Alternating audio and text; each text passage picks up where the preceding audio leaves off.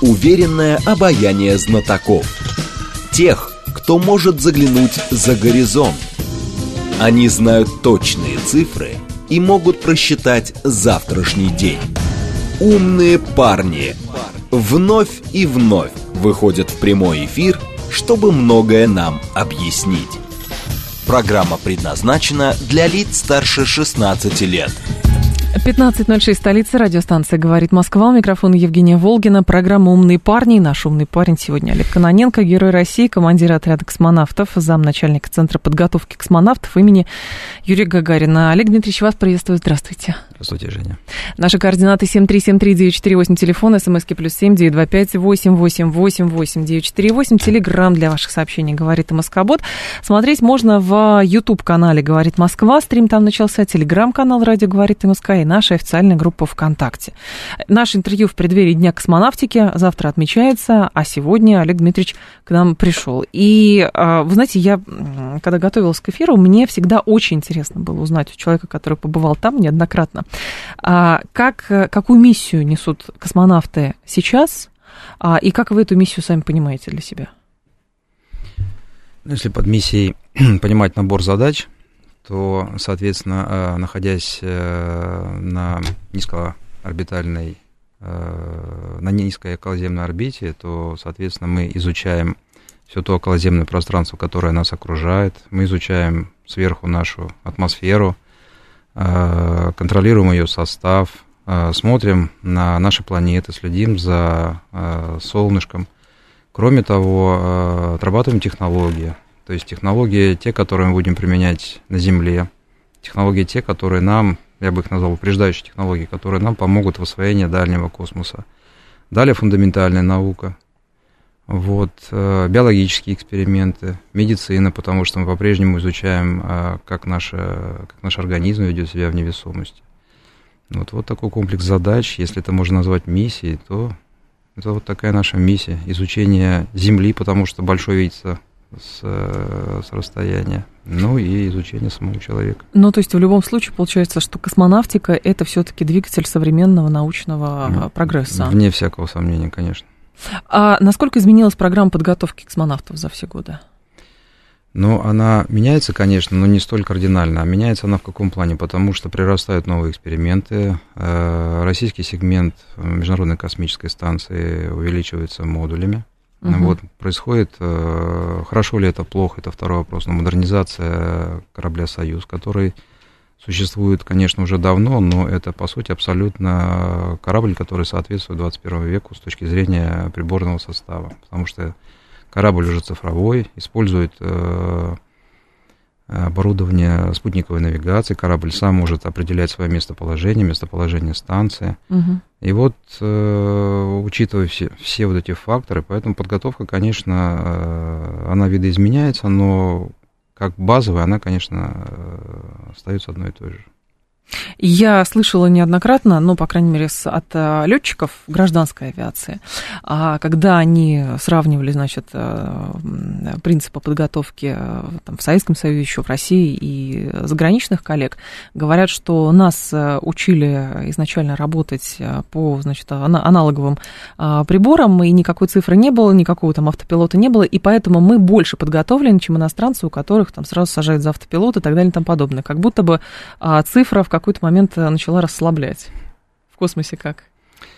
Ну, цифра имеется в виду, что у нас никаких гироскопических приборов нет. У нас да, это да. цифровой прибор, да. У нас э, вычислительная машина достаточно мощная, которая может, как я уже сказал, э, считать свой вектор состояния, вектор состояния станции, определять угу. местоположение, определять импульсы и э, рассчитывать траекторию движения в этом плане. А, а несмотря на то, что корабль цифровой, а, остался дублирующий контур в виде ручного контура управления. Человек по-прежнему второй, скажем так, контур управления корабля, и если в случае что-то произойдет с автоматикой, то человек, космонавт, мы к этому готовимся, мы в любой момент можем подхватить управление и сделать те же функции, что и делает автомат. Ну, например, Конечно, сблизиться с дальности, там, я не знаю, 300 километров мы не сможем, но с дальности 5 километров, когда мы уже визуально видим яркую точку а это станция, мы уже можем сблизиться и состыковаться.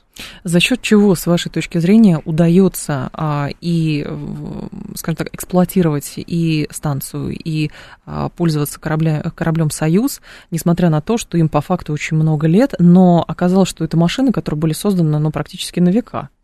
Да, я так думаю, что те люди, которые в 60-х годах проектировали «Союз», они э, достаточно хорошо продумали Э, сам Союз, его конструкцию, и э, вот благодаря этому мы имеем возможность его модернизировать в наше время. Долго эксплуатация еще возможно? Как вы считаете? Пределы ну, тут есть? Я думаю, хоронить Союз пока еще рано, но в конечном итоге хочется все-таки новый корабль. Новый корабль хочется. Конечно. Хорошо. А те изыскания, которые а, коллеги иностранцы пытаются а, найти, построить. Все равно же, насколько я понимаю, ну, по крайней мере, Маск об этом говорил неоднократно, что он, в общем, учился там а, по, значит, книгам Королева и вообще по советской космонавтике, то, что он сейчас пытается делать. Дело все в том, что даже новые космические корабли, э, которые строит НАСА, и коммерческие, и государственные, они все равно, э, скажем так, технические творения 20 века. Ничего принципиального нового нет. Спускаемый аппарат это также сегментарно-конической формы, как и спускаемый аппарат. Угу. Но я думаю, что, наверное, с учетом того, как развивается современная наука, мы, наверное, на пороге стоим таких каких-то инновационных решений, в том числе и в космических технологиях. Но если брать американскую тяжелую ракету, которая будет выводить Артемис к Луне, если брать э, корабль Орион, который делает НАСА, корабль Starliner, который делает э, SpaceX Crew Dragon, который делает Илон Маск, то, по сути, это технические решения прошлого века, просто реализованы на современной элементной базе. Угу. А есть ли разница между школами подготовки в разных странах и насколько происходит как раз обмен опытом? Ну, мне сравнить тяжело, но те космонавты, которые э, еще готовились полететь на мир, и они, э, вот существовала программа э, Мир Шаттл, mm. когда американские астронавты прилетали на станцию Мир на шаттле. И они были включены в подготовку, вовлечены в подготовку э, пребывания на станции Мир. То есть они часть подготовки проходили э, в Звездном городке, российский экипаж ездил в Хьюстон. Вот те люди говорили, что подготовка на тот момент существенно отличалась. Но у нас э, упор был сделан все-таки на практические занятия лекционные и на э, сдачу экзаменов. Все-таки э, инструкторы, преподавательский состав тебя как-то усвоил, что ты понимаешь. У наших партнеров это больше было в плане самостоятельности. Экипаж э, шаттла готовился сам, и командир шаттла определял готовность э, экипажа. Но постепенно они перешли все-таки э, к нашей системе, нас учат, готовят, мы слушаем лекции, и мы сдаем теперь уже и в США, и в Канаде, и в Японии, и в Европе, там, где мы проходим подготовку, мы сдаем зачеты и экзамены. То есть сейчас подготовка угу. максимально приближена, максимально похожа, где бы ты ни был. А то есть оказалось это гораздо более эффективно. Я методом. думаю, да, российский подход оказался более эффективен. Угу. Ваши задачи сейчас, как замначальника Центра подготовки космонавтов, а, что входит? Ну, у меня большой круг обязанностей, э, администрирования, вот, э, я контролирую работу первого управления, куда входят э, э, инструкторы и преподавательский угу. состав, который готовит космонавтов. А третье управление это то управление, которое занимается подготовкой к внекорабельной деятельности и выживанием в случае нашей посадки в месте, где нас не ожидают. И плюс э, медицинское управление, которое следит за здоровьем космонавта. Вот я занимаюсь администрированием этих управлений также я командир отряда, то есть занимаюсь делами отряда, ну и готовлюсь к космосу, потому что действующий космонавт. Ну, у вас э, в ближайшее время, насколько я понимаю, будет. Да, сейчас полет, э, он был запланирован на, на март месяц, сейчас перенесен на сентябрь. И ваша задача что там будет входить? Какая миссия? Есть эксперименты новые, выполнение научных экспериментов, э, ремонтно-восстановительные работы и планируется два выхода в открытый космос. Угу. Как, что чувствуете в открытом космосе? Я очень понимаю, конечно, Олег Дмитриевич, что вам эти вопросы миллион раз Нет. задавали, Нет. но позвольте мне, пожалуйста, его тоже задать, потому а, что что это за ощущение? Отвечая на них, я и сопереживаю, и вспоминаю все, что я чувствовал. Но да. а, Первое, если брать с точки зрения, например, э, визуального, то когда я нахожусь на станции, то э, когда я смотрю на Землю, то периметр э, ограничен иллюминатором. То есть я дальше, чем иллюминатор, я могу как-то изменить угол наклона зрения, но я угу. вижу Землю только ограничившись иллюминатором. Когда уходишь в открытый космос, то можешь развернуться налево, направо и оценить размеры Земли. Ну, а так, э, любой космонавт хочет работать э, за, за пределами герметичного объема. Потому Почему? что это тяжелая, интересная и такая мужская работа. О, вот оно что. По времени, а, насколько я понимаю, а, с развитием пилотируемой как раз космонавтики и с развитием тех возможностей, которые давали человеку выходить в открытый космос, сразу же появилось, а, там, не знаю, планы, там, сколько он может продержаться в открытом космосе, там, 2 часа, 3 часа, там, 7 часов и так далее. Предел этому есть? Сейчас, по крайней мере, Я думаю, предел это физические возможности человека, потому ага. что вот я за свои полеты выходил в трех разных модификациях э, скафандра Орлан, и сейчас крайняя модификация Орлан МКС, э, его возможности позволяют работать э, в скафандре до 14 часов. Имеется в виду, что полтора часа прямого шлюзования, час обратное шлюзование и где-то порядка 8-9 часов, ну и часа где-то с полчаса остается на всякие нештатные ситуации, где-то около 8-9 часов. Я думаю, что это будет ограничиваться только физическими возможностями человека. Потому что все-таки работать около 10 часов, такие выходы были у американцев, работать около 10 часов под э, приличным давлением, потому что в скафандре давление порядка 360-380 миллиметров. Угу. Работать при таком давлении достаточно тяжело. То есть усилия на сжатие. А, исходя из э, собственного э, как раз опыта, э, кто сейчас а, хочет стать космонавтом, и а, вообще во время собеседований, во время каких-то испытаний, тренировок и так далее, этот аспект затрагивается, почему хочется в космос, зачем хочется, насколько хочется, а правда ли хочется? Ну, как вы знаете, у нас с 2012 года проводятся только открытые наборы. Угу. Если раньше в отряд космонавтов отбирались только а, инженеры ракетно-космической отрасли и военные летчики, то теперь у нас, конечно, спектр существенно расширен. Вы знаете, Анна Юрьевна Кикина у нас закончила Новосибирский институт водного транспорта. И специальность у нее явно не ракетно-космическая, но была отобрана, успешно прошла общекосмическую подготовку, подготовку к полету и слетала. Поэтому мы сейчас как бы э, не ограничиваем. Естественно, было бы очень э, здорово, если бы человек был бы из ракетно-космической отрасли, потому что он в теме, он понимает, он знает. Но сейчас мы этим не ограничиваемся, поэтому двери открыты для всех. И в первую очередь, конечно, для инженеров, ученых и пилотов. Идут? Идут. В отрасль идут? Идут, да. Но э, в космонавты дело в том, что иногда слышишь, что э, существенно разный, скажем так, потенциал, количество желающих. Я специально этой темой интересовался в НАСА. Дело все в том, что в НАСА подсчитывается абсолютно все. Делается звонок просто ради интереса в эту комиссию и спрашивают о, э, о документах или еще о чем. Это считается у них э, как бы претендентом. Если угу. человек кликнул на эту страничку, эта странич... это, этот запрос считается. И, соответственно, они набирают такие достаточно большие цифры. Мы же считаем только тех людей, которые предоставили полный комплект медицинских и других документов для того, чтобы пройти которые будут проанализированы э, комиссией по отбору. Только таких людей. И если этот комплект э, предоставлен не в полном объеме, и человек их, э, мы ему направили письмо, uh-huh. что нужно еще принести такие-то справки. Если он на это не ответил, мы его не считаем претендентом. Поэтому у нас гораздо цифры меньше, чем у них. Если мы будем считать каждый звонок, каждый клик и вот такие документы, то цифры будут вполне сопоставимы. Проблема в, попули... в отсутствии популяризации профессии э, космонавта, она присутствует? Ну, то есть, условно, сравнивать с тем, как было там 50-60 лет назад, а, значит, с детских э, кружков mm-hmm. и так далее и тому подобное. Вот сейчас как? Ну, абсолютно правы. Конечно, это большая проблема, это во-первых. И во-вторых, в силу сложившихся, сложившихся, сложившихся причин, да, у нас, к сожалению, космонавты выполняют свои первые полеты на 9, 10, 11 год.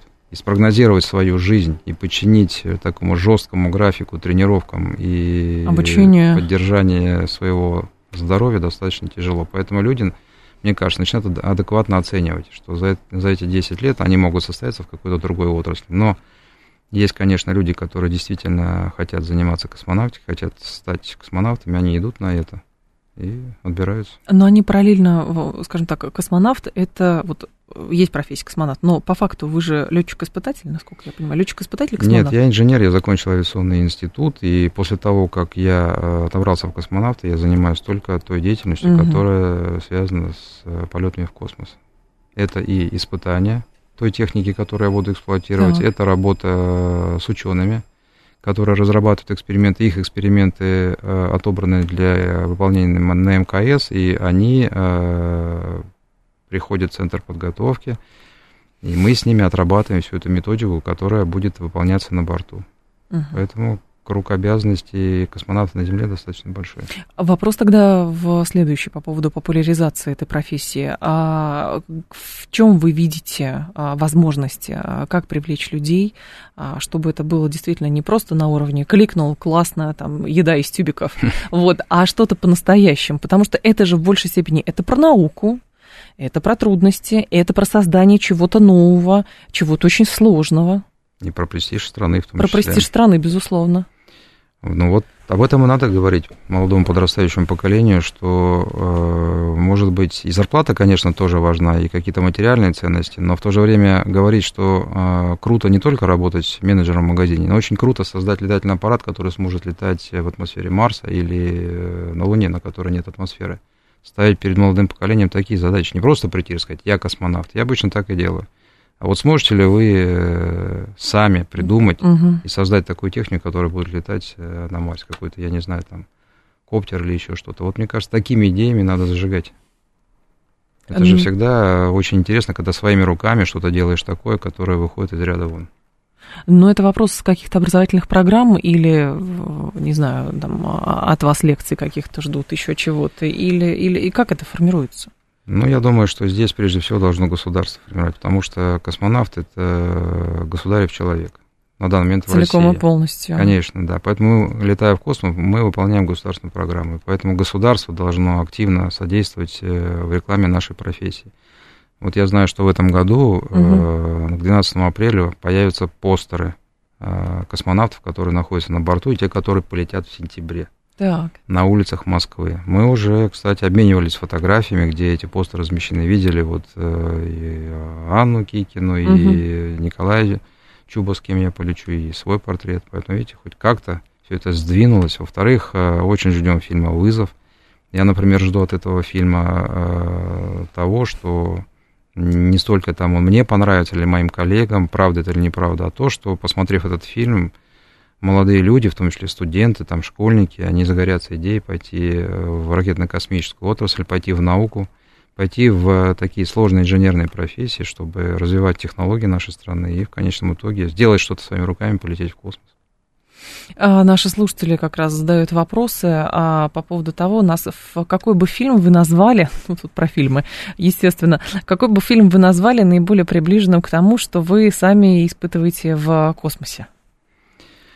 Ну, э, в художественных фильмах э, я не жду правдоподобности, я да. просто делю фильмы на художественную, зовут они меня в профессию, зовут они меня в космос или нет. Поэтому все современные фильмы, они достаточно хорошо, мощно сняты, и посмотрев их, действительно хочется в космос. Но то, что я, я, конечно, вырос в Советском Союзе, и э, я смотрел фильмы, вырос на этих фильмах, они мне нравятся. Это «Отроки во Вселенной», «Москва Кассиопея», угу украшение огнем.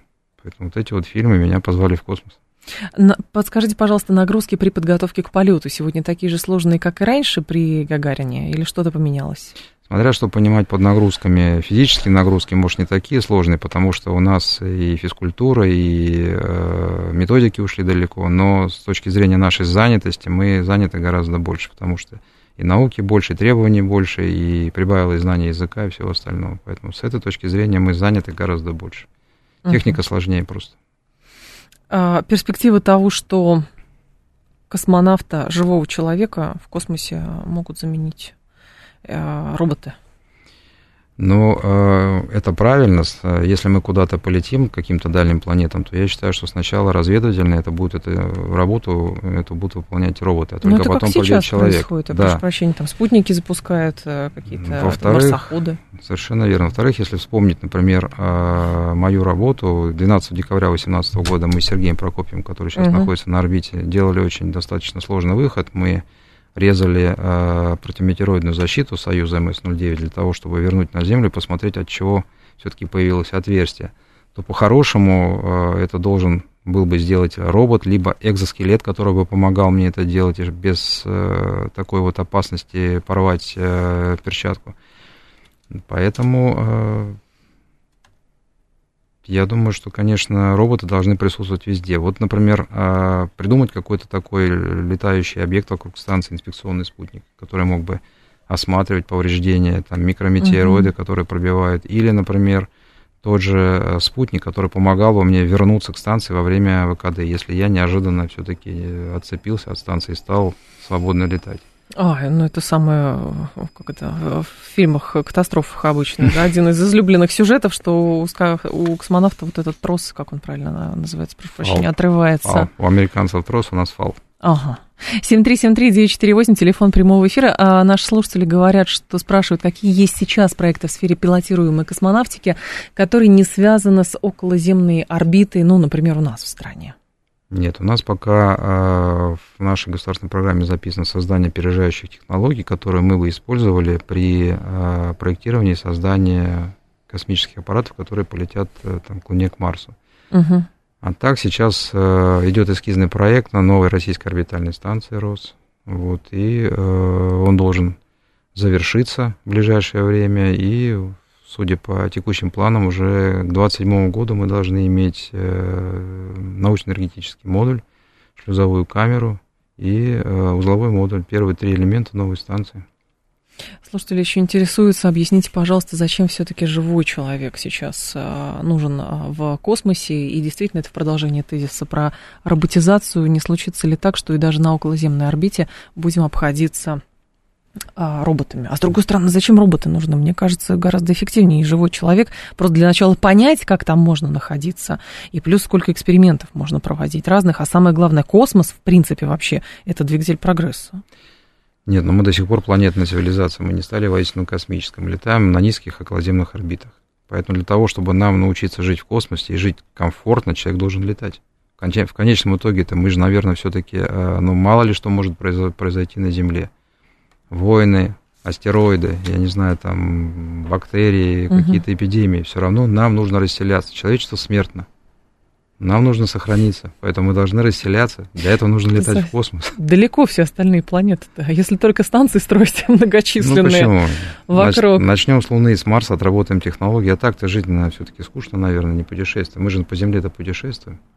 Почему вот как это выглядит, Олег Дмитриевич. Вот представляете, вот не случайно тут наш слушатель один прислал, а, значит, тезис такой. Это у нас тут, мы что-то суетимся, волнуемся и так далее. А по голосу вашего а, уважаемого гостя сразу видно, что человек совершенно другими материями думает. И вся это, все это мельтешение на Земле ничто по сравнению с тем, что можно наблюдать изнутри. Меняется мировоззрение от работы в космосе? Ну, с моей точки зрения, мировоззрение не меняется. Но вы знаете, что я э, хочу сказать, что что да. меняется? Вот, например, спустя спустя э, какой-то промежуток времени на борту космонавты, астронавты начинают ценить э, не бэкграунда человека, кто он на Земле, на какой машине он ездит, где он живет, а ценятся его личностные качества, что он умеет делать и что он умеет делать руками. И так появляются на борту неформальные лидеры. То есть вот угу. вся вот эта вот, я не знаю как помягче сказать, мишура, связанная с положением человека на Земле, она уходит. И остается его суть, кто он, что он, как он себя держит в коллективе, что он умеет, его знания и что он умеет делать руками. Олег Кононенко с нами, герой России, командир отряда космонавтов, замначальник Центра подготовки космонавтов имени Гагарина. Новости мы продолжим. Уверенное обаяние знатоков. Тех, кто может заглянуть за горизонт. Они знают точные цифры и могут просчитать завтрашний день. Умные парни – 15.36, столица, программа «Умные парни». У микрофона Евгения Волгина, Олег Кананенко. С нами герой России, командир отряда космонавтов, замначальника Центра подготовки космонавтов имени а, Гагарина. Много тем, много слушателей вопросы задают, правда.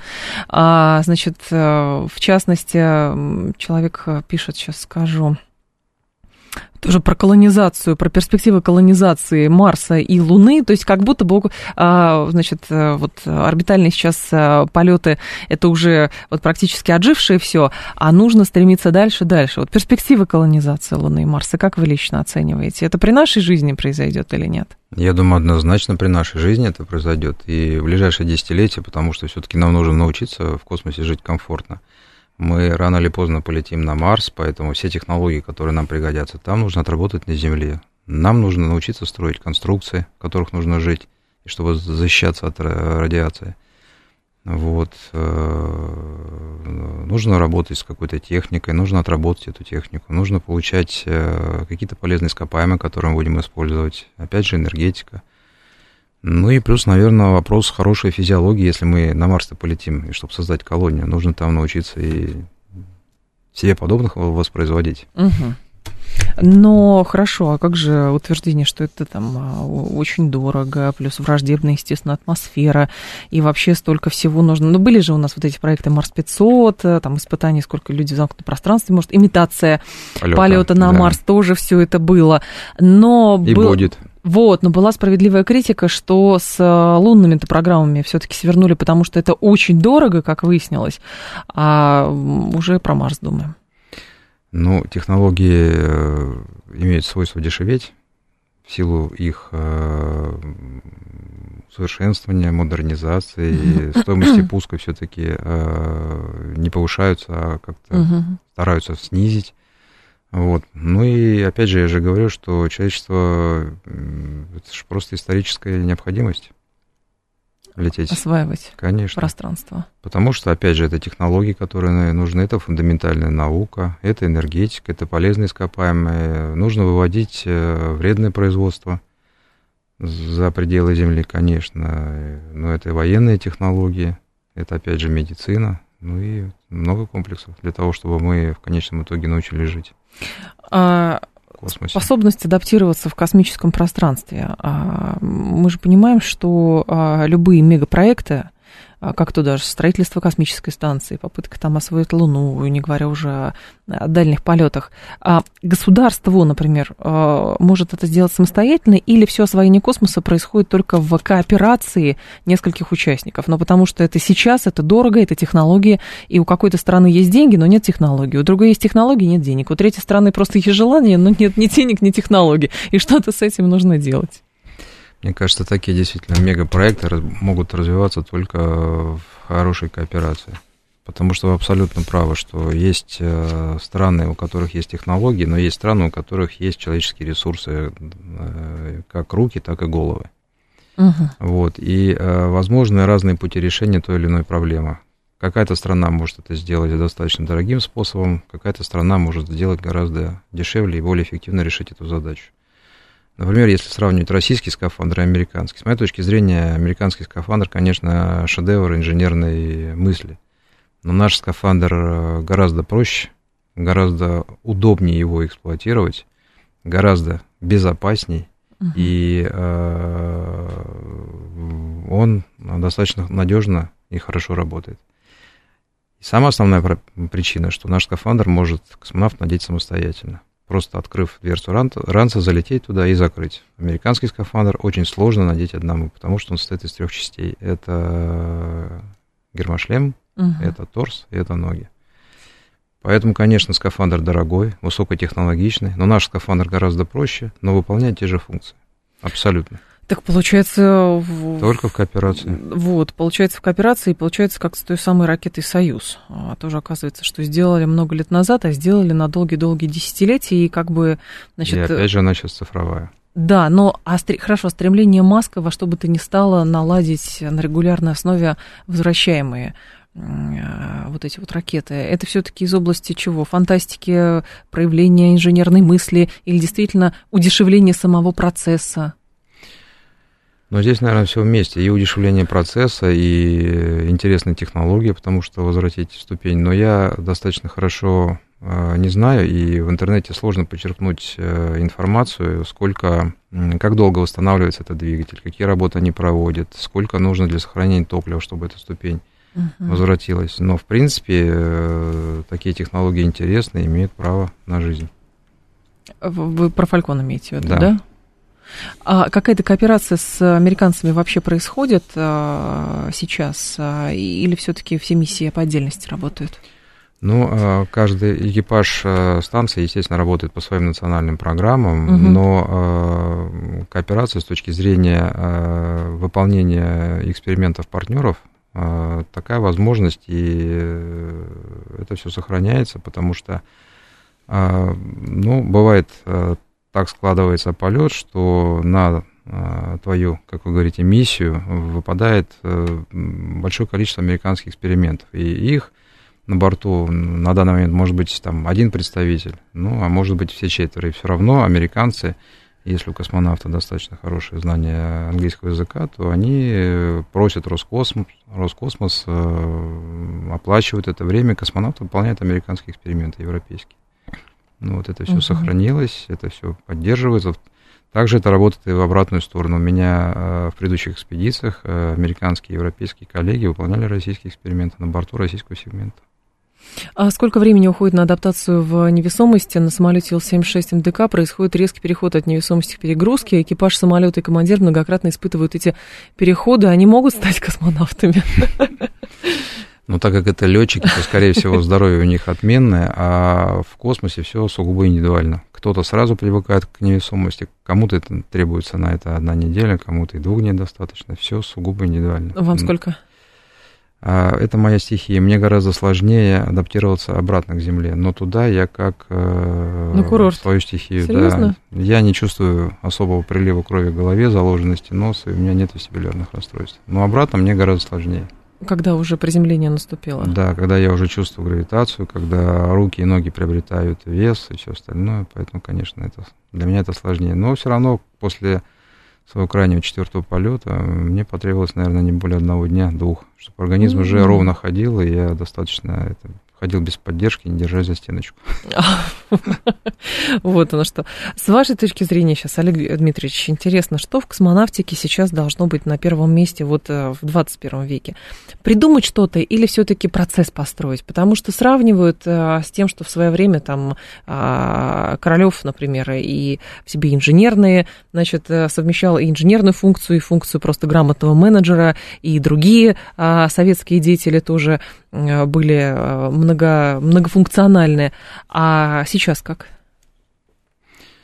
Ну, все равно один человек, э, конечно же, без э, команды сделать и выполнить такой объем э, работы, конечно же, не сможет. Поэтому мне кажется, что... Что мне кажется? Человек должен быть профессионалом в своей отрасли, это прежде всего. Угу. Только так. А как? по-другому. Нет, а, я просто поясню. А, можно посчитать, что есть, например, большой набор идей, но сложно их реализовать просто потому, что там процесс не отстроенный. Или же наоборот, есть понимание самого процесса, но есть кризис идей. То есть что делать дальше? Угу. Куда двигаться дальше? Но это не только касается космонавтики, что делать и куда двигаться. В космосе те же самые, те же самые проблемы. Потому что работают те же самые люди. А. Поэтому, конечно, обосновать э, и понять, куда мы движемся, это хорошая большая задача. Но мне так кажется, нужно, конечно, работать э, в сторону э, околоземное пространство нами освоено, но использовать его как полигон для, для создания технологии будущего, чтобы полететь далеко и надолго. Вот это самое основное. То есть создавать uh-huh закрытой системы жизнеобеспечения на станции. То есть не возить воду с земли, а производить эту воду на борту, самим делать, э, выращивать свежие продукты. Ну вот. Э, ну, то есть как можно дольше обходиться без помощи, поддержки земли. Вот, угу. вот такие технологии, с моей точки зрения, должны сейчас э, быть э, первоочередными. Но это получается уже на околоземной орбите не просто космическая станция международная, а какой-то космический город. Ну, вот так оно и происходит. Ферма. И на нашем сегменте, на американском сегменте такие технологии проходят апробацию и отработку. Угу. 7373948, телефон прямого эфира. А какое на сегодняшний день достижение в сфере космоса вы можете отметить в 21 веке на текущий момент? Ну, могу отметить то, что э, в предыдущей своей экспедиции э, я делал эксперимент 3D биопринт. И впервые в мире в условиях микрогравитации на борту были отпечатаны э, человеческая, человеческая э, ткань человека, ткань. да, и э, часть щитовидной железы летучей мыши. Ого. Да, я думаю, что это, конечно, это существенный скачок. А для этого требуются именно условия... Э, Микрогравитация? Да, да, да. Но дело в том, что э, вот собирались такие конструкты, которые на Земле получить достаточно сложно. Угу. 7373948 это телефон прямого эфира по коду 8495. Наш слушатель интересуется, что делать с космическим мусором и а, не получится ли, что он в какой-то момент будет большую опасность представлять для космонавтов. Можно ли его собрать? Ну, над этим тоже думают, э, пробируют различные технологии, но мне кажется, что это действительно реальная проблема, потому что на низкую околоземную орбиту, с моей точки зрения, уже бесконтрольно выводится огромное количество спутников. Если, например, там, для использования там, телефонии, телевидения мы используем там, геостационар, то сейчас на низкую, ну, это дорого. Угу. И нужно согласовывать э, точки стояния и все остальное. То сейчас на низкую околоземную орбиту для того, чтобы там покрыть большую зону, вводится большое количество спутников. И достаточно кратковременно они работают. Соответственно, когда они выходят из строя, это становится космическим мусором. И надо как-то это контролировать, надо как-то выдавать, наверное, лицензировать эту деятельность, потому что, ну, посмотрите, Илон Маск до 500 спутников выводит, и что? Старлинг. Да. да. И что с этим делать? Понятно, что в течение определенного периода времени они будут сходить с орбиты, но по сути это а что происходит сейчас с многофункциональным модулем? Когда его уже в состав а, международной станции можно будет?